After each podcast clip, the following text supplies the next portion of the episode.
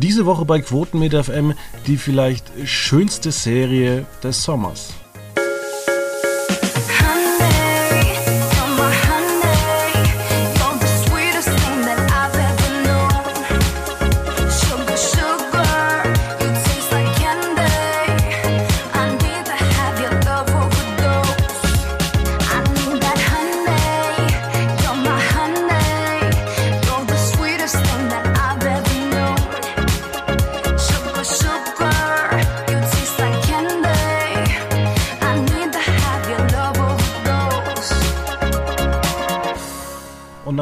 Herzlich willkommen bei Quotenmeter FM. Ich habe es gerade gesagt, die vielleicht schönste Serie diesen Sommers.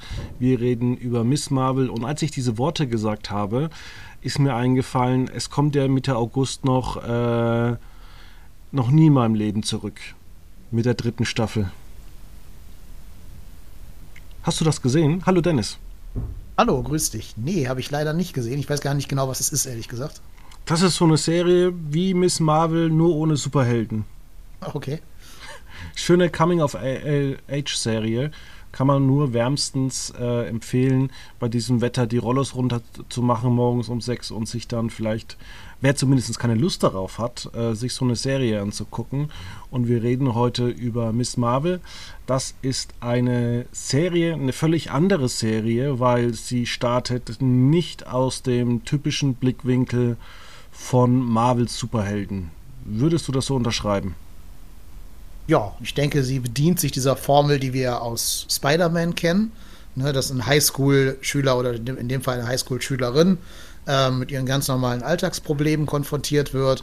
Schule, Elternhaus, äh, natürlich auch so dieser Konflikt zwischen traditionellen Eltern äh, und die noch ein bisschen aus der alten Welt stammen, aus Pakistan stammen und in alten Denkmustern festhängen und zeitgleich der Wunsch, jung zu sein, frei zu sein, Sachen zu erleben.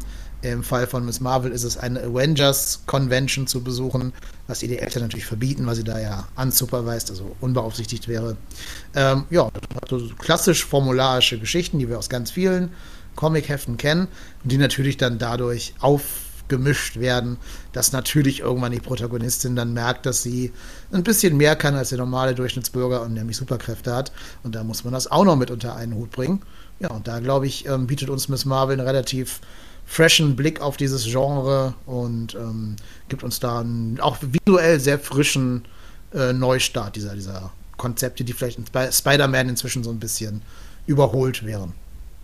Ja, also wie du schon sagst, visuell sehr, sehr interessant ähm, und das Ganze auch ähm, mit, was wäre, wenn ich jetzt dies und das machen würde, ist das alles schön animiert. Und vor allem es ist auch eine Serie, die könnt ihr da draußen natürlich auch anschauen, wenn ihr sagt, naja, komm, ich habe mir vielleicht jetzt mal hier Spider-Man angeguckt, die letzten drei Teile oder vier Teile, ähm, aber ich ver verfolge diese ganze Zeitlinie nicht, weil man kann die eigentlich schön sechs Folgen angucken und dann kann man auch sagen, so, das war's. Jetzt gucke ich wieder RTL 2 und Frauentausch.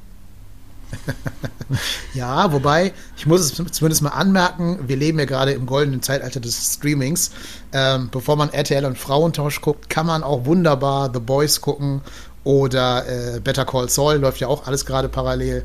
Also man muss nicht zu solchen verzweifelten Maßnahmen greifen.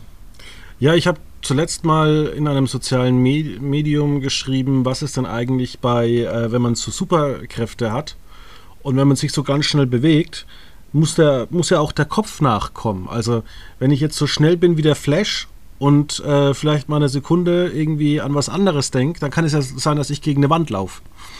Und da wurde mir gesagt, solche Probleme äh, geht The Boys an. Richtig, weil da kann ein Charakter nicht mehr bremsen, wenn ihm einer in den Weg läuft und dann läuft er durch die andere Person durch, was sehr blutig endet. Ah, ich muss, glaube ich, doch mal in die Serie reingucken. Ist Aber eine fantastische Serie. Also, das Interface von Amazon ist leider immer so doof. Ja, kann ich verstehen. Ähm, Finde ich auch nicht so gut. Ich finde, am Smart TV kann man es ganz gut aushalten mit Amazon. Aber äh, der Inhalt ist so gut, da sollte man sich sogar mit dem Amazon-Interface auseinandersetzen. Außerdem Jetzt die letzte Staffel. Jetzt die letzte Staffel ist auch super politisch geworden. Also wer so einen kritisch reflektierten Blick auf diese ganze Trump-Ära durch die Brille von Superhelden will, der ist bei The Boys genau richtig. Außerdem gibt es ja auch eine Prime Video App, eine eigene. Und ich habe gehört, demnächst sieht das alles ein bisschen anders aus, aber mehr darf ich noch nicht verraten. Ich bin gespannt. Kannst du sein. Ja, Miss Marvel. Ähm, ich bin ein bisschen überrascht, beziehungsweise auch äh, ein bisschen froh, dass man beim Casting äh, nicht irgendwelche ähm, Topmodels einer kanadisch-pakistanischen äh, Herkunft geholt hat, sondern das gute alte ähm, amerikanische Fernsehprinzip.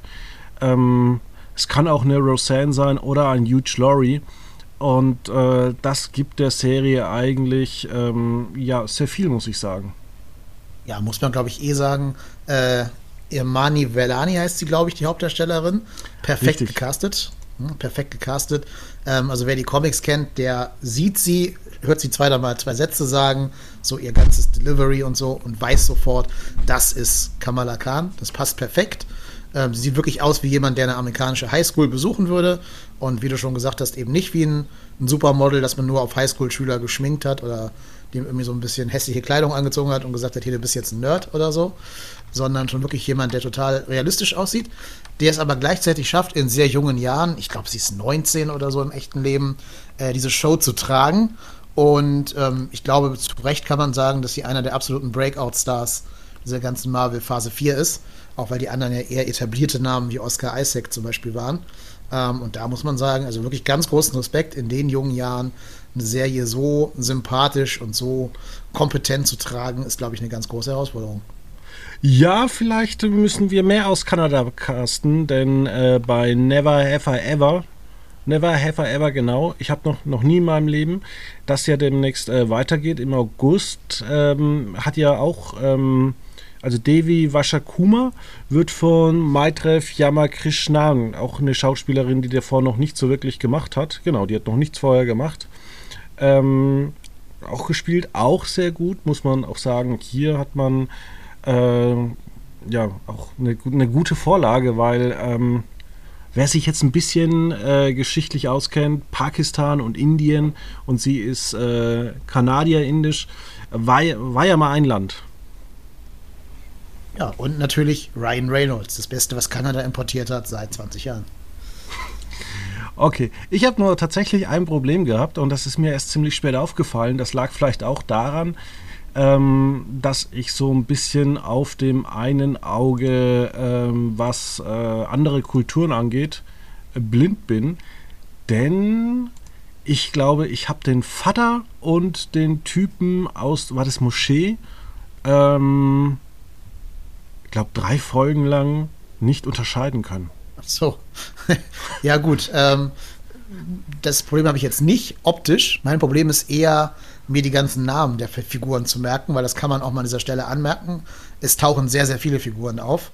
Ähm, also die Familie sind drei Leute, das geht jetzt noch, aber dann gibt es die Moschee mit dem Imam und ihrer besten Freundin. Sie hat noch einen anderen männlichen besten Freund. Dann hat sie ein männliches Love Interest. Dann trifft sie auf eine Gruppe von Bösen. Das sind, glaube ich, nochmal vier oder fünf Charaktere. Sie trifft noch einen weiteren Freund, der so ein bisschen auch Love Interest wird in äh, Pakistan. Das sind alleine schon zehn oder elf Charaktere. Die muss man alle auch namentlich auseinanderhalten. Dann spielt dazu die Serie auf drei verschiedenen Zeitebenen, dass es also die Generation von Kamala gibt, die Generation ihrer Mutter und die Generation ihrer Oma. Und manche davon werden auch nur namentlich erwähnt, ohne jemals auf dem Bildschirm zu sein. Und da muss man halt alle diese pakistanischen Namen so in seinem Kopf irgendwie sortiert halten, um nicht durcheinander zu kommen, wer jetzt Aisha war und wer jetzt Najma war und so weiter und so fort.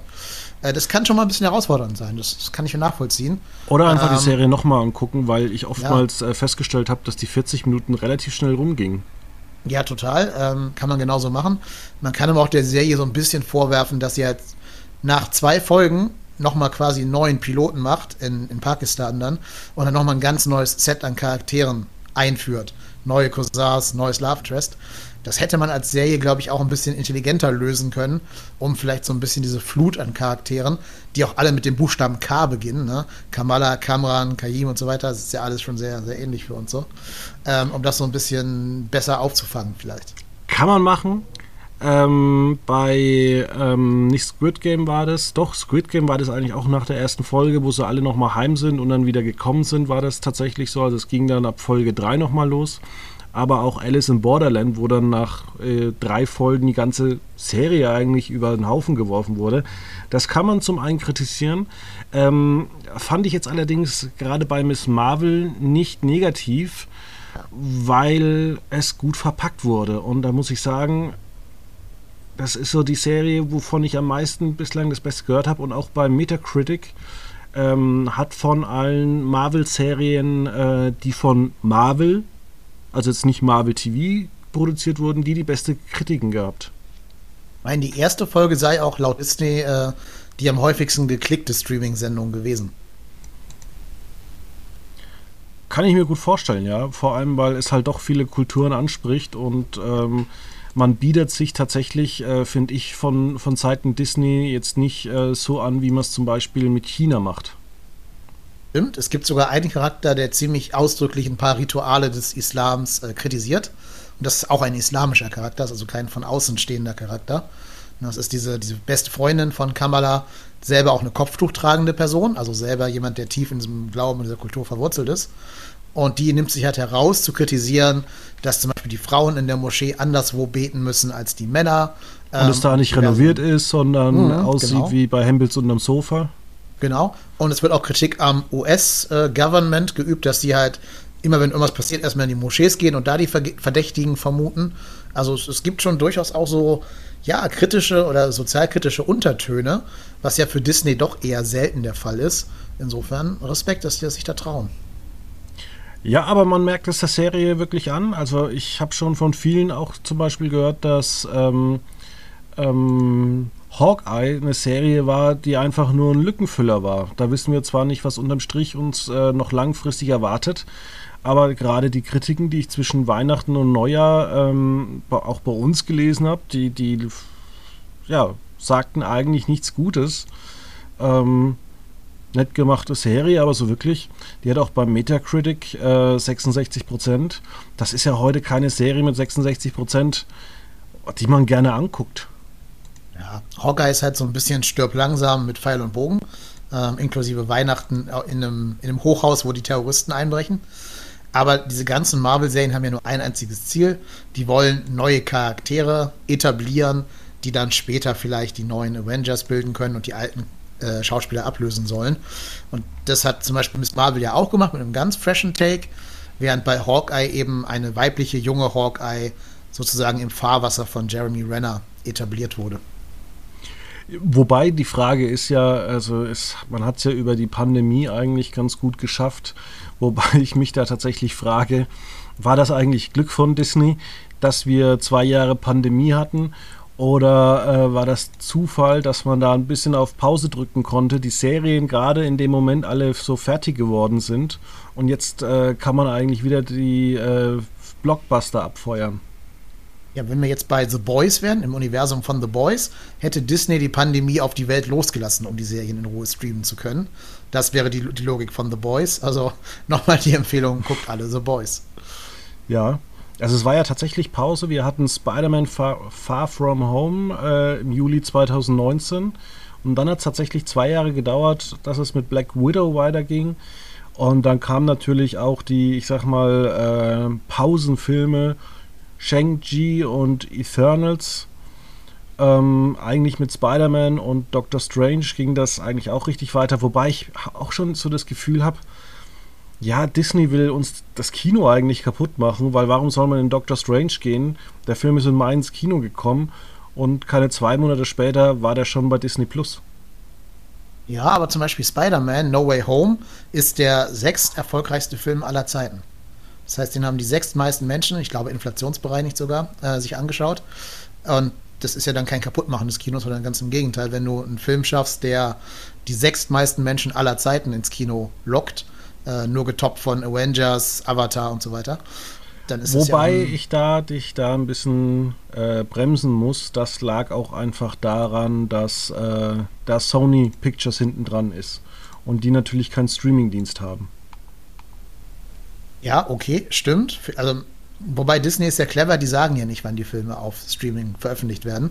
Das heißt, man muss ja gucken, wenn man nicht monatelang warten will. Und dann, wenn die merken, dass die Einnahmen langsam zurückgehen, dann hauen sie die auf Disney Plus raus. So war es ja Sowas von, genau, ja. ja. Genau. Ähm, stimmt natürlich, Spider-Man ist, glaube ich, immer noch nicht auf Disney Plus, meine ich mich zu erinnern. Zum Kaufen oh, gegen eine Gute Frage. Hm. Also zu kaufen gibt es auf jeden Plus Fall schon. Noch nicht. Ja, ich meine, er wäre noch nicht auf Disney Plus for free zu streamen, also immer innerhalb des normalen Abos. Kann natürlich sein, dass das eine Rolle spielt, aber das für mich dann trotzdem kein Kino kaputt machen, wenn man es schafft, den sechs erfolgreichsten Film aller Zeiten an den Start zu bringen. Ja, aber auch ich wollte zum Beispiel in den Disney-Film äh, Tod auf dem Nil und mhm. der war ja ganz, ganz schnell ja. dann äh, ja, ja, bei Disney Plus. Wobei, ich weiß nicht, haben wir über den Film schon gesprochen, Tod auf dem Nil? Wir beiden noch nicht. Ähm, da hast du richtig gemerkt, wenn du den gesehen hast, dass da komplett im Studio gedreht wurde. Ja, ja, das war alles CGI. Ähm, ich habe den sogar im Kino gesehen, weil ich Lust hatte auf so einen Agatha Christie Murder Mystery Film. Ähm, Im Kino sieht das ein bisschen besser aus, fand ich, als im, im Streaming auf dem Fernseher. Ähm, vielleicht haben sie da auch an den Versionen noch mal ein bisschen was gedreht, das weiß ich nicht. Dass sie den im Streaming vielleicht ein bisschen runterskaliert zeigen oder so.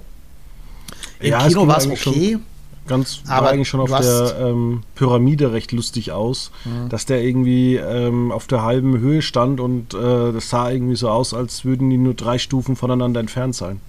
Ja, klar, also es ist schon ein sehr fake aussehender Film, der uns ganz nebenbei noch erklärt, wo Hercule Poirot seinen Schnurrbart her hat, weil das wollte jeder unbedingt wissen.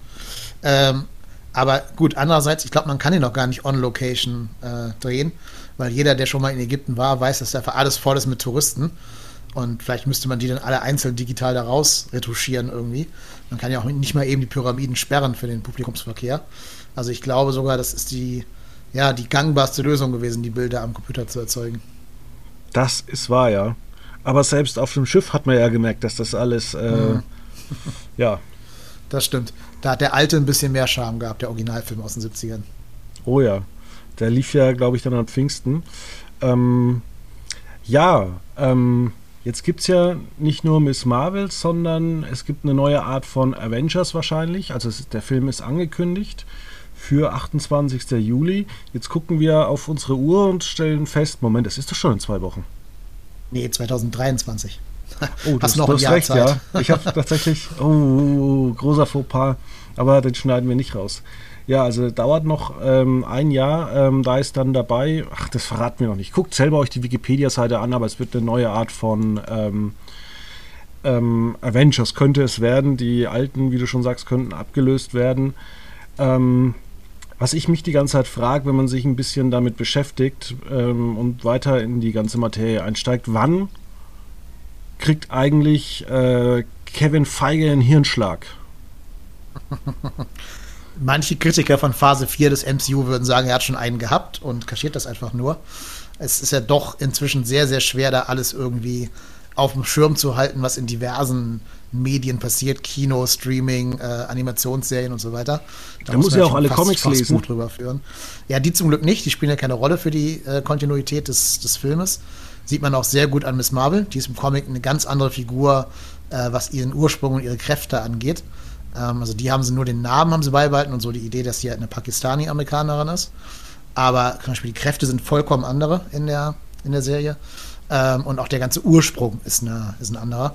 Im Comic, das ist jetzt glaube ich kein Spoiler ähm, für deine Zuhörerinnen und Zuhörer, im Comic ist sie ein Inhuman. Da gab es ja auch mal diese Serie Inhumans, die ja total gefloppt ist und völlig verrissen wurde. Deswegen oh ja. hat, Marvel, hat Marvel diese Idee, glaube ich, recht schnell begraben. Und jetzt haben sie sie zu was anderem gemacht, was man erst am Ende von der letzten Folge der Serie erfahrt. Ich werde nicht spoilern, was es ist. Aber was, was waren denn die Inhumans? Ich habe da die, die Quoten immer darüber berichtet. Die hatten zwei bis drei Millionen Zuschauer und das war vor zehn Jahren oder so. Mhm. Ja, ich weiß nicht, ob wirklich zehn Jahre sind. Ja, ja, ich, ich, ja, weil da spielt ja der Bösewicht aus Game of Thrones eine wichtige Rolle, der ja vorher Game of Thrones noch zu Ende gedreht hat. Ähm, die Inhumans sind in den Comics eine Rasse, also Rasse in Anführungsstrichen, eine Spezies von äh, so altehrwürdigen Wesen, die besondere Kräfte haben, aber abgeschottet von der Menschheit leben und von den Menschen gehasst und verachtet werden und deswegen halt in ihrer eigenen äh, Community sich aufhalten und eben alle mit Superkräften geboren werden. Ne, zum Beispiel äh, Medusa hat irgendwie so magisches Haar, was sie beliebig lang wachsen lassen kann und was ultra stark ist, wo sie dann selber irgendwelche Lastwägen mitziehen könnte oder sowas. Äh, Black Bolt, den kennen wir vielleicht noch aus Multiverse of Madness, dem Doctor Strange-Film, kann mit einem Wort ganze Städte zerstören und so weiter. Ähm, das ist an sich ein ganz spannendes Franchise, hat auch Jack Kirby erschaffen in den Comics, aber hat halt als Serie überhaupt nicht funktioniert, weil auch Marvel überhaupt gar kein Geld für Spezialeffekte da rein investiert hat. Das war noch bevor Disney Plus auf den äh, Plan kam. Es war noch zu Zeiten, wo Marvel so Serien wie A Shield und so weiter gemacht hat. ABC halt Freitagabend. Versucht, mh, genau, genau. Und die haben halt versucht, das mit einem extrem kleinen Budget zu machen. Und wenn ich schon erzähle, dass jemand Zauberhaar hat, Zauberhaar hat, was so rum äh, äh, fliegen kann, und das dann mit schlecht, schlechtem CGI zu animieren, ist halt eine ganz sch schlechte Idee. Dann wären wir wieder bei Wonder Woman 1984. Ja, genau. Und deswegen haben sie halt versucht, in der allerersten Folge haben sie dann dieser Figur die Haare kahl geschoren, als Strafe für sie in der Serie, damit sie nicht dauernd diese Haare animieren müssen. Aber damit hat man natürlich das Prinzip des Charakters völlig verraten. Ja, das hört sich äh, nicht gut an. Nee, und es, dann waren da auch keine guten Drehbuchautoren und Autorinnen dran, also nicht gerade die höchste Garde, anders als vielleicht bei Miss Marvel. Und äh, deshalb, ja, ist das Ding halt dann zu Recht auch gefloppt. Ja, welche Marvel-Serien muss man denn so die letzten oder auch Filme gesehen haben? Also wir hatten ja äh, vor Miss Marvel Moon Knight und davor Hawkeye, dann gab es ja noch Loki, The Winter and the Falcon Soldier und ich glaube, eine der ersten war WandaVision. Falcon and the Winter Soldier, genau. Ähm, ja, was heißt, muss man gesehen haben rein von der Qualität her reicht es, wenn man Loki guckt und wenn man Spider-Man No Way Home guckt. Das sind die beiden besten Serien in, in Phase 4 oder, oder Filme in Phase 4 des Marvel-Universums. Wenn man so den groben Plot verfolgen möchte, dann muss man WandaVision gucken, muss man Doctor Strange and the Multiverse of Madness gucken. Die beiden hängen zusammen, diese beiden Serien. Man sollte auf jeden Fall Loki gucken, weil da passieren ganz wichtige Dinge fürs, für die Zukunft des Marvel-Universums. Ähm, und man sollte, ähm, ja, das war es eigentlich für den Plot. Moon Knight kann man gucken, wenn man Spaß daran hat, Oscar Isaac beim Schauspielern zuzugucken. Also wenn man sagt, Oscar Isaac ist ein fantastischer Schauspieler, der vielleicht in Star Wars so ein bisschen unterfordert war und der jetzt sich mit so Filmen wie Card Counter so ein bisschen wieder freischwimmt von diesem Star Wars äh, Ballast. Und wenn man den einfach mal wirklich über äh, sechs Folgen oder was hinweg Schauspielern sehen will, wie er verschiedene Rollen spielt, in verschiedene Charaktere schlüpft, dann ist Moon Knight was für einen. Muss man aber jetzt nicht gucken wegen der Story oder wegen sonst besonders cleverer Drehbücher oder so. Alles nicht. Das ist so ein reines Schauspielvehikel für eben Oscar Isaac. Ja. Ja, vielleicht braucht man doch mal irgendwie so eine Funktion bei Disney Plus oder an, bei anderen Streaming-Diensten, wo du einfach irgendwie alles zusammengefasst mhm. bekommst in fünf Minuten, worum es bei dieser Serie gibt. Es gibt ja, ja. auch diesen äh, Bücherdienst Bladel oder wie der auch immer ausgesprochen wird. Ähm, vielleicht wäre das zum einen nicht so schlecht. Das habe ich mir nämlich damals gedacht, als äh, du wirst die Serie kennen, jeder kennt sie ähm, die Amazon-Serie The Man on the äh, High Castle, wo ich dann irgendwann festgestellt habe, wenn ich einfach nur immer was geschah äh, der letzten Folge angucke, bin ich eigentlich kompakter und schneller informiert, als mir die Serie anzuschauen. ja, ja, ich finde sowieso, dass da dies, die Disney uns so ein bisschen wenig mitnimmt. Zum Beispiel, wenn man in Doctor Strange and the Multiverse of Madness geht, muss man vorher WandaVision geguckt haben. Aber das sagt Disney einem ja nicht. Die sagen dir ja nicht vorher, bevor du den Film anguckst, guck dir lieber WandaVision an, sonst bist du völlig lost. Und ich saß im Kino mit ein paar Kindern, also nicht meine, sondern halt von anderen Leuten, die im Kino waren. Und diese Kinder hatten überhaupt keine Ahnung, was da gerade auf der Leinwand passiert, weil sie eben WandaVision nicht gesehen haben. Und da muss ich Disney fragen, ob man da nicht auch vielleicht ein paar Leute mit verliert, weil gerade die Comics, ähm, die sind ja größtenteils von Stan Lee verantwortet worden.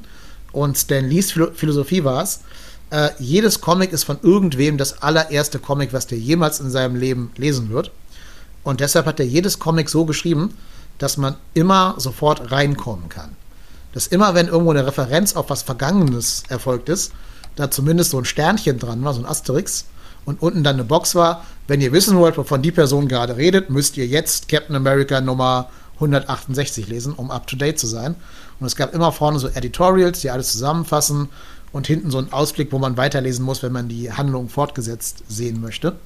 Und ich glaube, da täte Disney sich einen Gefallen, da ein bisschen die Zuschauer mehr mitzunehmen und nicht zu erwarten, dass die alles immer in Eigenverantwortung selber recherchieren.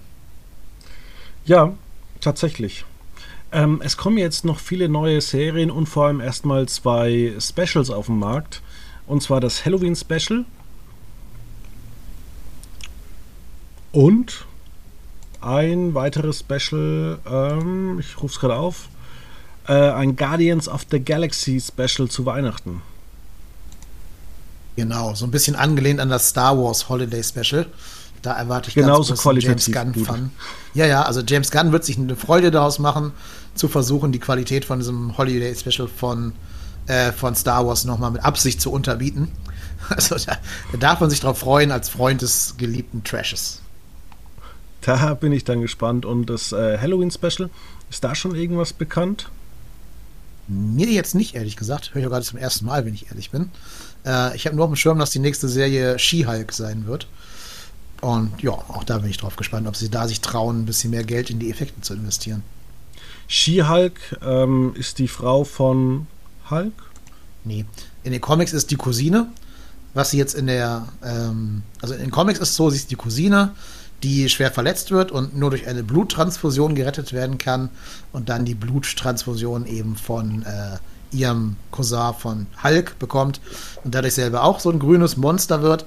Aber sie hat den Vorteil, sie behält ihre Intelligenz. Also sie ist immer ähm, mit menschlichem Intellekt gesegnet und nicht so ein ja, smashendes Monster. Und sie arbeitet eben dann auch in dieser grünen Form als Anwältin.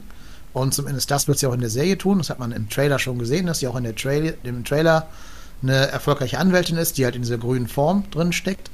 Ob sie jetzt verwandt sein wird mit Hulk oder was, das weiß man nicht. Oder wie sie ihre ihre grünen Kräfte überhaupt bekommt. Ob Mark Ruffalo da einen Auftritt haben wird in der Serie, keine Ahnung. Ähm, aber sie wird irgendwie da schon mit eingebaut werden in die Mythologie. Die Frau ist sie aber nicht, nee. Also ich kenne nur She-Ra und ähm, was war das? He-Man und She-Ra. He-Man und She-Ra, was ja. meine Eltern damals, ich glaube, da war ich 5 im Jahr 1993 bei Tele 5 aufgenommen haben. Ich glaube, diese Videos haben wir bis zur Vernichtung eigentlich angeguckt. ja gut, kannst du jetzt auf Netflix alles gucken, ne? Ist alles drauf, die Originalserie. Diese alte die Originalserie. Okay. Ja. ja, aber das ist wahrscheinlich sowieso nicht mehr so toll. Nee, ich habe mal ein paar Folgen davon geschaut. Es ist schon sehr schlecht gealtert. Und vor allen Dingen, was witzig ist, diese amerikanische ich sag mal, Behörde für äh, Kinderschutz, für Jugendschutz, die hat die Macher der Serie gezwungen, dass sie ans Ende jeder Folge noch so eine äh, ja, Botschaft an die Jugend dran schneiden müssen, so eine Moral von der Geschichte. Und dann irgendwie, wenn Skeletor in der Serie eine Lüge erzählt hat, dann kam am Ende nochmal He-Man vor die Kamera als Zeichentrickfigur und hat nochmal gesagt, liebe Kinder, was lernen wir aus der heutigen Folge? Niemals lügen, denn nur die Bösen lügen. Oh Gott. Sonst war das wohl zu brutal und nicht jugendgerecht, diese Serie. Ja. Ja, ich, wir haben auch als Kinder früher so eine Ghostbuster-Serie für Arme äh, gesehen. Ja, habe ich auch gesehen. Diese Zeichentrickserie, ne, mit, äh, mit Wankman und Slimer und so. Ja, ja. Und ich glaube noch eine andere, die einfach nochmal für Arme war. So eine Kopie davon. So, okay. Nee, die kenne ich dann nicht. Wir haben letztens unser Haus aufgelöst und ähm, ich habe meinen äh, Vater gebeten, einfach alle Videokassetten, die noch rumflogen, äh, doch bitte mir ins Büro zu bringen. Und ich muss mir jetzt mal irgendwie, entweder muss ich die Stück für Stück versenden, dass die mir digital zurückgeschickt werden, oder ich muss das selber machen. Weil da, ich glaube, sind, sind schon große Schätze drauf. Also viel Spaß beim Entdecken. Kann ja auch mal spaßig sein, so ein bisschen in die, in die Vergangenheit einzutauchen. Auf jeden Fall. Ähm, wir haben da noch demnächst äh, startet, wahrscheinlich 2023, ähm, bei Disney Plus äh, Secret Invasion. Mhm. Das ist die neunte Serie der Marvel Studios mit Samuel. Jackson. Genau. Da wird es darum gehen, da werden Handlungsfäden, die in, der, in dem Film Captain Marvel aufgemacht worden sind, äh, weitergeführt werden. Und wie genau sie das drehen wollen, ist noch nicht ganz klar. Im Comic ist es so, dass die Secret Invasion eine Invasion der bösen Skrulls ist. Skrulls ist eine Alien-Rasse, die ihr, ihre Gestalt wandeln kann. Ähm, und die hatten heimlich wichtige Figuren des Marvel-Universums durch Skrulls ersetzt. Zum Beispiel Iron Man war dann gar nicht mehr Tony Stark, sondern war in Wahrheit seit ein paar Jahren ein Skrull, der nur so tut, als wäre er Tony Stark in seiner gestaltwandelnden Funktion, mit dem Ziel, die Welt nach und nach zu übernehmen auf so eine geheime, sneaky Art und Weise. Das Was Marvel damit. Ja? An die zweite und dritte Fringe-Staffel mit den Gestaltwandlern. Habe ich leider nicht gesehen, aber kann gut sein. Müssen wir mal gucken, was jetzt zuerst war, weiß ich nicht. Ähm, aber natürlich hat das Marvel das benutzt, um gewisse Sachen, die Tony gemacht hat in der Vergangenheit, zu retconnen. Ne? Also aus der Geschichte rauszuschreiben. Was sie dann ja immer sagen können, das war gar nicht der echte Tony Stark. Das war ein weiten Skrull, der so getan hat, als wäre er Tony Stark. Ich glaube, das wird das Marvel Cinematic Universe nicht machen, dass sie jetzt sagen, dass irgendwelche der Helden, die wir auf dem Bildschirm gesehen haben, die ganze Zeit Skrulls waren. Und zudem sind die Skrulls ja im Marvel-Universum die Guten. Das ist ja anders als in den Comics. Ähm, haben ja in Captain Marvel ja gesehen, dass in Wahrheit sie die Guten sind. Das heißt, da bin ich immer gespannt, wie sie das drehen wollen. Oder ob es dann innerhalb der Skrulls nochmal eine böse Fraktion gibt und eine gute Fraktion oder keine Ahnung wie. Also da bin ich, bin ich gespannt drauf. Die wird auf jeden Fall einige Handlungsstränge, glaube ich, zusammenführen, die jetzt offen sind. Okay, das hört sich doch gut an. Ähm, Gibt es denn sonst irgendwas von Marvel, was wir jetzt die ganze Zeit übersehen haben, was man ansprechen muss? Ähm, oder haben wir eigentlich so viel wie möglich heute wieder ähm, abgeschlossen? Also es gibt äh, Blade irgendwann, mhm. dann äh, ein Deadpool-Film, weiteres Captain America-Sequel, Shang-Chi and the Legend of the Ten Rings, Thunderbolts und ähm, vielleicht noch irgendwas anderes, was äh, die Verantwortlichen sehen wollen. Ich habe nur die letzten Tage gehört, die ähm, Hauptdarstellerin von, muss gerade nachgucken, von Jessica Jones. Die möchte gerne, also Kirsten Ritter würde ganz gerne wieder Jessica Jones spielen. Ich hoffe es. Also ihre erste Staffel ist nach wie vor für mich das Beste, was überhaupt in, in serieller Marvel-Form existiert. Auch zu großen Teilen wegen des Gegenspielers. Äh, hier Doctor Who. Ähm, ja, aber leider furchtbare Synchronisation. Ja, okay, ich habe ja das Glück, sie auf Englisch zu gucken, auf Netflix, da muss ich mich nicht mit Synchros rumprügeln. David Tennant, ähm, der übrigens David auch Tennant, zurückkommt genau, zum genau. 60-Jahre-Special. Von Doctor Who? Ja. Achso, okay.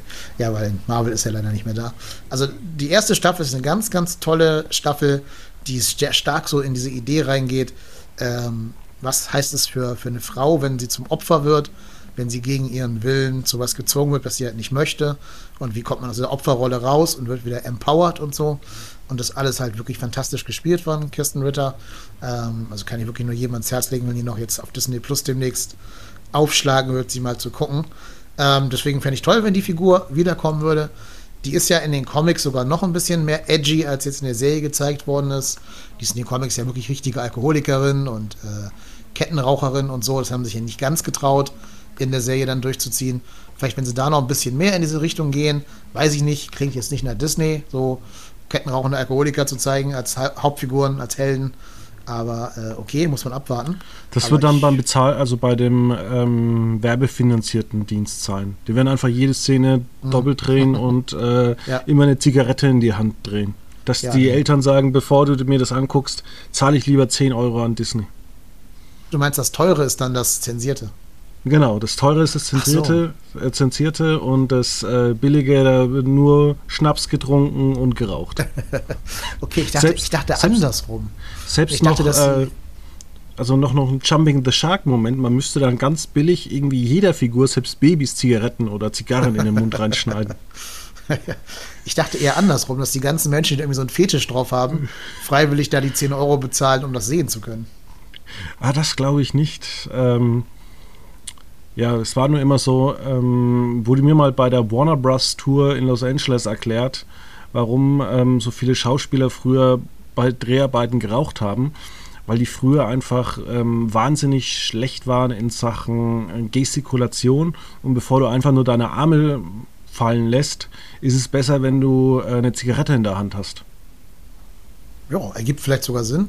Ist nur für jeden Editor ein Horror, wenn viele Menschen im Film rauchen weil du halt immer das Problem hast, dass die Kontinuität stimmen muss, was halt die Länge Da lobe ich mir SD-Fernsehen.